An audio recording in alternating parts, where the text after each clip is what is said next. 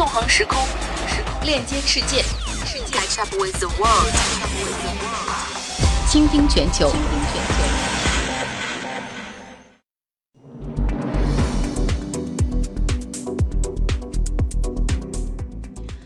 全球马上来关注听热点，美国进入到了夏令时。美国从当地时间三月十一号呢，将会进入到夏令时，会比原先的时间拨快一个小时。那么可能不同的这个听众朋友哈，应该会有不同的感受，尤其是关注金融市场的朋友，对于东海岸的时间呢，相对的比较敏感，因为三月十一号之前，纽约和北京的时差是十三个小时，而现在已经改成了十二个小时了。那么从今天开始，美国三大股指的开盘时间。间就是北京时间晚上的九点半，做美股的朋友啊，要把这个时间调整一下。另外就是比较关注硅谷和好莱坞的朋友们呢，则可能会对西海岸的时间更加的关注，因为它跟北京的时差呢会从十六小时现在变为十五小时。嗯，在我儿时的印象之中，因为我的老家在哈尔滨嘛，我们的纬度比较靠北，然后呢那个。夏天和冬天的日照时间的差距特别大。我们好像在某一年的夏天尝试过来过一把这个夏令时，但是很多人都叫苦，觉得这个时间或者身体的生物钟完全调不过来哈。那美国人其实对于这种集体调表，不论是夏令时还是冬令时，都已经很适应了。那究竟是一种怎样的体验？我们来连线生活在美国加州的 Marilyn 博士。对，在美国今天是三月十一号，就在我们等于是今天早上凌晨零点的时候开始改变了，所以时钟呢都往前拨了一个小时。本来早上比如说啊这个七点起床哈，平常按时间是七点，但今天起床的时候就已经是八点了。就是您也是学医的嘛，从医学的角度上来说说，就身体想适应这一小时的变化，实际上还需要一段时间，是吧？呃，我我觉得吧，如果是从医学角度，或者说从呃更改时时间对身体的影响呢，我觉得对健康人应该没有太大影响。但是呢，它对正常人的影响主要是生物钟被打乱了，因为我们平常人是有一个一套生物钟的，你什么时候起床，什么时候。开始发困要睡觉，它是一个已经养成一个习惯了。忽然一调时间呢，你这个生物钟虽然是只有一个小时，但影响还是蛮大的。一般来说，正常人也都需要一个星期到两个星期的时间才能完全调回来。对于一些身体健康状况不是很好的人啊，比如说一些老年人呢，或者是一些癌症啊或者心血管疾病的这些人群呢，他可能这种身体调整的适应能力就会稍微差一点。那么也有一些报道说啊，这个时间调这个夏令时、冬令时会对心脏病的发病率有所提高，还有有一些有中风啊中风的这种危险会增加。另外还有一些人在美国其实很常见，很多人比较就有那个抑郁症，然后可能也会也会呃增加这个季节性抑郁症的这种发病率。对于青少年来讲的话呢，一般来说影响不是太大。基本上就是因为跟上学呀或者课外活动有关系的会受影响，但是对平常的这个工作和生活，我觉得还是有一定影响。生活嘛，就是啊，你因为少睡了一个小时，所以呢，平常就感觉刚开始调完这个时差会有点身体很累啊，这是最大的感受。然后工作呢，我自己的感受比较大，因为我的工作呢涉及的很多客户是国际客户，比如说以中国为例。呃，我之前调夏令时之前呢，我跟中国客户的这个时差是十六个小时，也就是晚上我六点的时候，中国是早上十点，那我晚上十点的时候呢，中国时间是啊下午两点，我可以工作到晚上十点，跟中国那个客户的互动时间比较长，所以我到了早上起来七点的时候呢，中国已经晚上十点了，就是我早上的时间呢就不可以工作时间太长，如果是对国国际客户。那这个对我工作影响很大，我们有很多预约的时间都在改变，因为这个时差的改变，我们所有预约时间都得改。好像他每年夏令时和冬令时改的时间也不确定，他是提前多久会告诉大家会？这个每年什么时候你在网上一搜的话，好多年之后都给你已经排出来了。像我们在美国的话，一般提前两三周，这个新闻呢，还有啊报纸啊，有一些地方就开始慢慢要讲了，大概什么时间我们就要调了。另外呢，美国民众呢，很多州他也都养成习惯了，一到这个三月份大概左右啊，他就知道哦，我们很快要换夏令时了。一进入十一月份呢，就大概清楚啊，我们可能很快要改冬令时了。大家就养成一种习惯了，虽然不是很喜欢，但是但是这个已经有这个习惯在里边了。嗯，那等于说一年其实要调两次时间哈，像这一次调三月十一号，你是昨天晚上就是睡的时候自己手机上就直接会变，其实不用调对吧？不用调，这个我们一般在美国用 iPhone 啊那种智能手机都大家几乎都是智能手机，它是直接就调了，你早上起来的时候它就直接已经变过来了。嗯，等于说三月十一号这一天早上一睁眼睛，很多美国人就觉得自己怎么又晚了一个小时哈。那美国今年的夏令时呢是三月十一号开始调，然后冬令时呢是十一月四号，这个调的这一个小时就恢复回去。而明年呢是三月十号进入夏令时，然后十一月三号进入冬令时。每年全美国的人这个表会集体的变两次。那另外，其实我们知道美国人。比我们不同嘛，我们全国只有一个北京时间，而美国人已经习惯了时差这个东西。毕竟，比如东西海岸，然后可能就有纽约和洛杉矶、旧金山就有三个小时的时差。请那个 Marilyn 博士继续给我们介绍一下。对，美国呢，它的这个领土很大，它有本地的领土，就是在美国这个本土上的这些这些所属的一些州，还有呢海外一些。其实它一共呢跨越九个时区，但是我们通常说呢是四个时区。四个时区主要是指啊本这个本土的四十八个州，还有一个首都特区，一共分享了四个时区。从东到西呢，一般有东部时区、中部时区和山地时区，还有太平洋时区。像我们在这个加州就属于太平洋时区。但是呢，一般来说，大家啊记得比较印象当中比较深的呢，基本上是东部、中部还有西部三个时间。所以像啊，东部是比我们加州这边，我们加州属于西部。东部像纽约，举个例子，它的时间呢是比我们西部要早三个小时。比如说，它那边早上嗯八点的时候，我们这边是早上五点钟。这个就是如果你去出差的时候就特别明显啊。所以一到当地发现时间又不一样了，晚上这个睡觉很早。那在美国那边跟不同州的人开会，肯定是要说以什么什么时区为准，是吧？对的，在美国呢，就是有这样一个。啊，情况，嗯，一旦你说要涉及到时间的话，后边往往有一个后缀，就是什么时区的时间。比如说我这边啊，我的工作因为涉及到这种时差啊，涉及到很多客户都在不同的时区，所以呢，经常我们要有一个预约，比如说我们有一个视频会议，我们就比如说约定啊啊，这个加州时间五点钟，那么东部如果客户是在东部，美国东部的话，他就知道。啊，这个如果说是五点，加州的五点，那么他那边就是八点钟，所以我们都一定要加后缀，否则的话，大家都不知道你说的到底是哪一个时区，就很麻烦。好，非常感谢 Marilyn 博士给我们带来的介绍哈。那他听他讲完这么多，我们给大家先出一个题，考一下大家，看看有没有认真听 Marilyn 博士的讲解。请问美国的？所有时区加在一块儿，他们整个有几个时区？而美国本土又有几个时区？大家可以找到“倾听全球”微信公号，把这两个数字告诉我们。然后我们再来说一下这个夏令时哈，这个夏令时的英文是 Daylight Saving Time，简写就是 DST。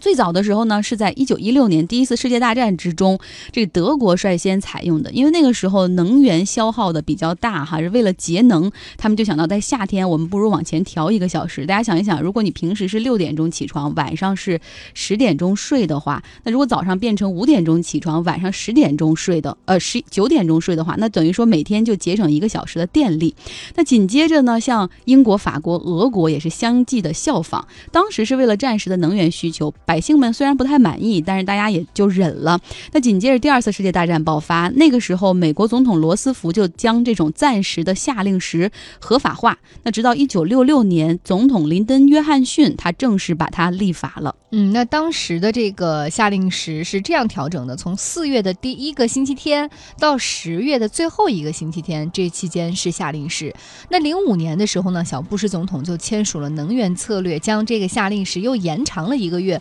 所以现在的夏令时是从三月开始到十一月啊来结束。那么有一项民意调查也显示，在美国呢，只有百分之三十六的人认为你去调整这个夏令时现在还是有必要的，大部分人觉得有点折折腾。对啊，你想你要适应那一个小时的时间，最起码刚开头的那一两周会很难受哈。那目前呢，介绍一下这个全球还在实行夏令时的国家和地区，比如说美国、加拿大、墨西哥。那加拿大和墨西哥完全是为了迁就跟美国的时间，因为他们有经济上的很多往来，然后也要改成这个夏令时，时间基本上是跟美国一样的。那另外呢，欧盟也包括瑞士和英国，整个差不多大欧洲吧，全都是实行夏令时。新西兰、澳大利亚也是夏令时。时那欧盟呢会晚一点，可能会在三月二十五号左右进入夏令时，也都是一个周日的时间，让大家来开始调那个时间，来调整自己的生物钟。但是欧盟那边好像不满意的人更多，有好多人说因为。调这个夏令时，自己得了抑郁症，然后自己或者是根本就本来就睡睡得少，现在就更加失眠了。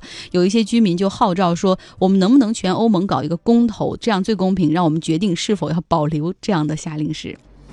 大家别忘了找到“倾听全球”微信公号来告诉我们哈，美国整个它有几个时区，而美国本土有几个时区。嗯，稍后是一段广告，广告之后，“倾听全球”将继续为大家带来听热点。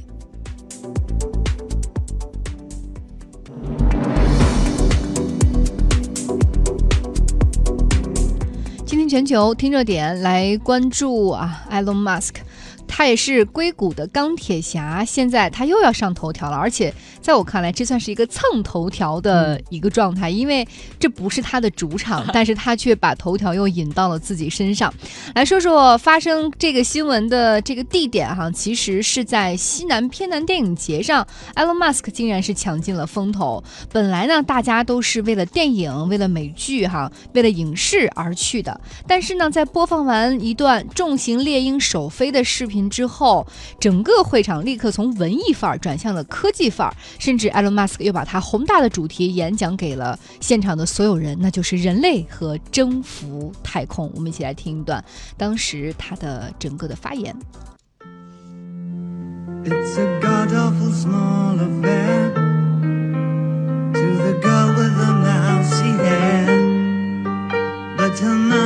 嗯，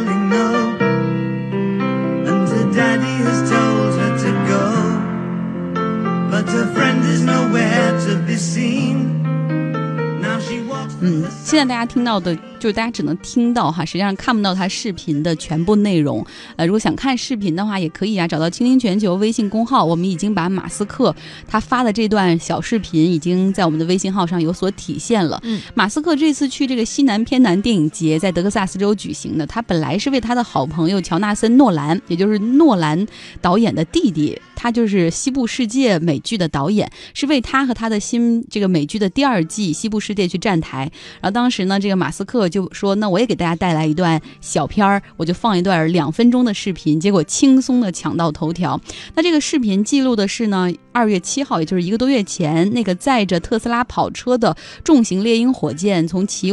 点火、起飞到升空以及火箭回收的全部过程。嗯，那观众和媒体的兴趣呢，也被这个太空探索吸引了。在稍后的提问环节，马斯克表示说，SpaceX 可能会在明年上半年打造出前往。火星的宇宙飞船，并且开始进行短途的测试。另外，他也说，之前我们一直在提的那个大梦想，就是火星殖民计划，指日可待了。我们需要未来更多的公司可以参与其中，我们一起把人类文明带往另一个星球。嗯，很多看似不太可能的事儿，经他的嘴一说，你就称之为很有创意、有想象力，而不是痴人说梦哈。毕竟他在二月七号实现了那个发射猎鹰重型火火箭，要将一辆特特斯拉跑车打到这个火星轨道上去，并且从目前的发射以及轨道的进展来说，这是一次成功的尝试。那么，而且那一次的这个猎鹰重型火箭，它的载重能力和推进力也得到了很多人的认可，认为是现在可能地球上最领先的技术之一。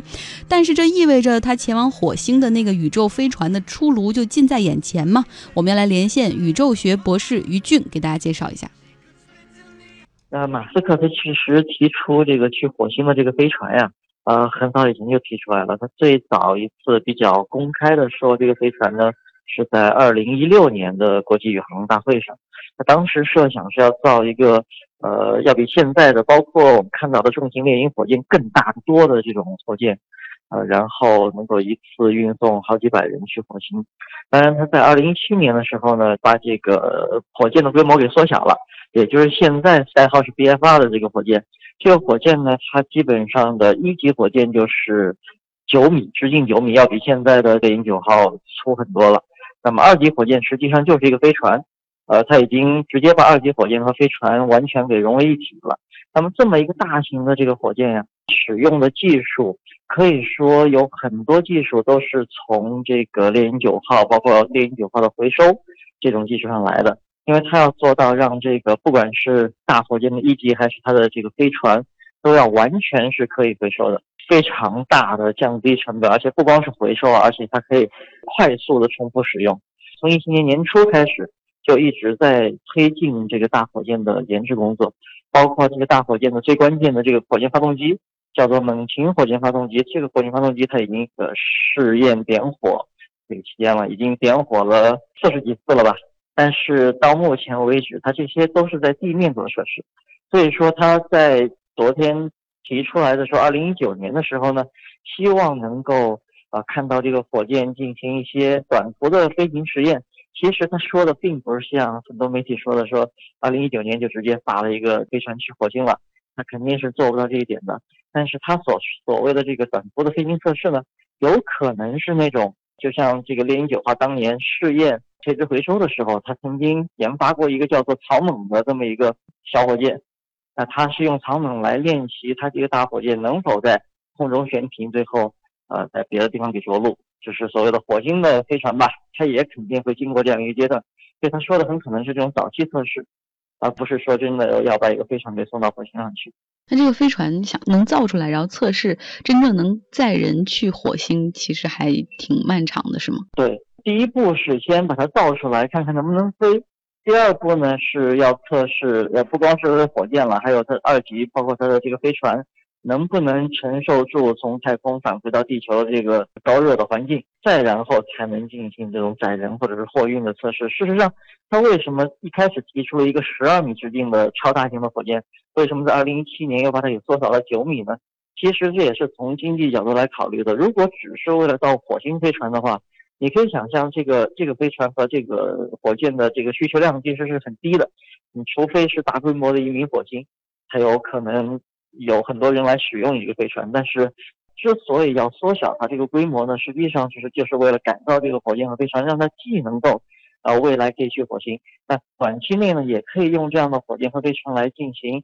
近地轨道的卫星发射，甚至于运送宇航员去国际空间站，甚至于他在去年的那个宇航大会上还开创性的提出了一个新的用法，就是把这个火箭，因为它是可以垂直着陆嘛。就当成洲际的，像洲际的这种短途飞行的这种这种火箭技术，就是说只要二十九分钟就可以从美国的纽约飞到中国的上海，呃，这个实际上也是非常打开脑洞的一种用法了。它之所以这么这么来推进，其实一个主要原因就是它希望造出来的这个火箭能够是不光用在去火星上，在地球上也可以用。有了用途之后，它才可以至少从经济压力上来说吧。呃，它可以让这个火箭先自己可以养活自己了，然后再来考虑去更远的地方的这个未来。啊，那再跟我们说说，他这次宣布火箭研发是在一个电影节上面。那这个电影节好多都是电影人去参加，然后这个马斯克和这个他的 SpaceX 在那儿有多抢镜呢？呃，我知道这个电影节本来应该没有马斯克什么事儿，他是作为一个好友，就是作为乔纳森·诺兰的好友去出席他们一个叫做《西部世界》这么一部美剧的。在那个电影节上的一个见面会，这个会上把伊隆马斯克请出来之后呢，一下就把所有人的这个风头都给抢过了。就在那个会议上回放了一下重型猎鹰首次飞呃首次发射的时候的那个视频，而且是重制版的，就不是现场直播的那一版。它里边还披露了非多非常多的细节，比如说包括那个星际火箭最后没有成功着陆在船上，是在船旁边呃一头扎到海里的那个画面，这也是第一次披露，非常抢镜。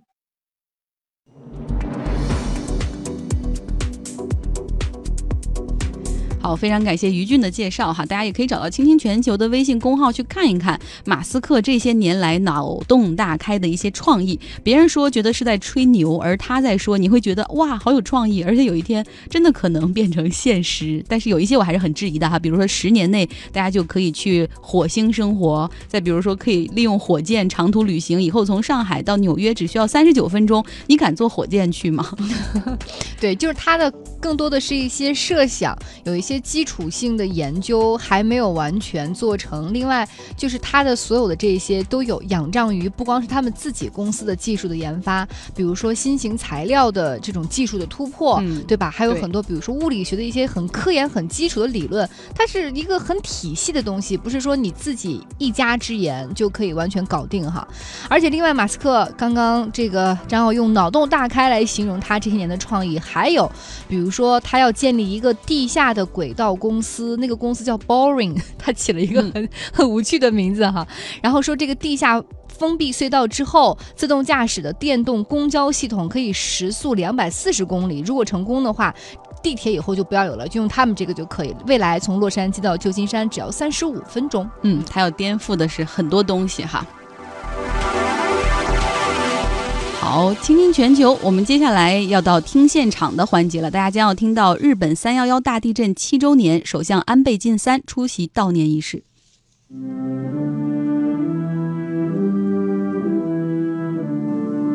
政府一丸となって災害に強い強靭な国づくりを進めていくことを改めてここに。 安倍表示，我们在缅怀逝者的同时，政府也再次承诺将竭尽全力保护所有国民不受到严重自然灾害的影响。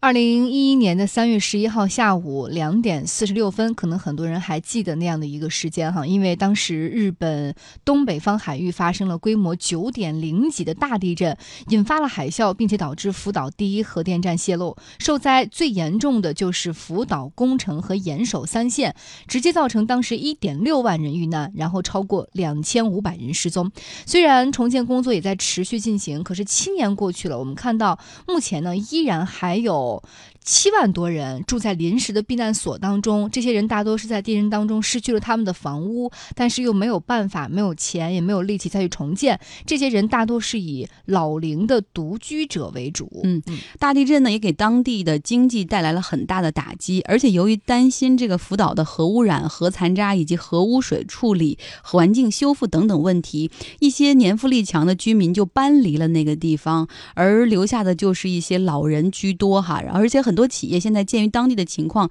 投资的意愿也在下降。不过，我们也看到日本的政府，他们也在努力的给予一些政策上的倾斜，比如说旅游签证方面。大家如果还记得的话，他比如说对中国人开放的三年多次往返签证中，有一个条件就是游客需要前往福岛受灾的三省中的一地，然后你去住一晚，拿一个证明回来，然后可以给你一个三年多次往返签证，也是鼓励当地旅游业的发展。而另外一点呢，就是二零二零年的东京奥运。会，他们也会将这个男子棒球和女子垒球的部分比赛放到河岛来举行，福岛来举行。对，但是这样的话，其实也算是成效微乎其微。我记得我两年之前去日本旅行的时候，有一个小的细节让我还蛮震惊的，因为我们知道日本的这个物价很贵，然后呢，在超市当中，他们每一个这种蔬果其实都有那种食物的追溯体系，你可以看到这个食物它是产自于哪儿，然后那个价格是不一样的。我记得当时有一个。西红柿，然后上面就写着来自于福岛，然后那个价格比它旁边那个就是东东京旁边的那个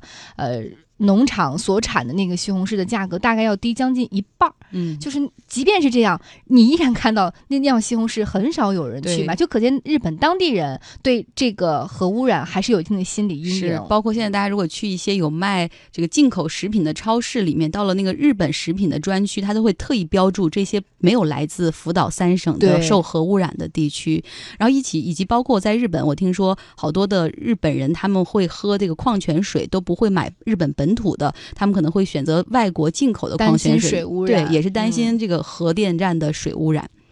好，大家可以找到“倾听全球”的微信公号，别忘了回答我们那两个问题哈。美国一共有多少个时区？而美国本土大概有多少个时区？两个数字可以发到“倾听全球”微信公号。之后是半点和广告，我们回来见。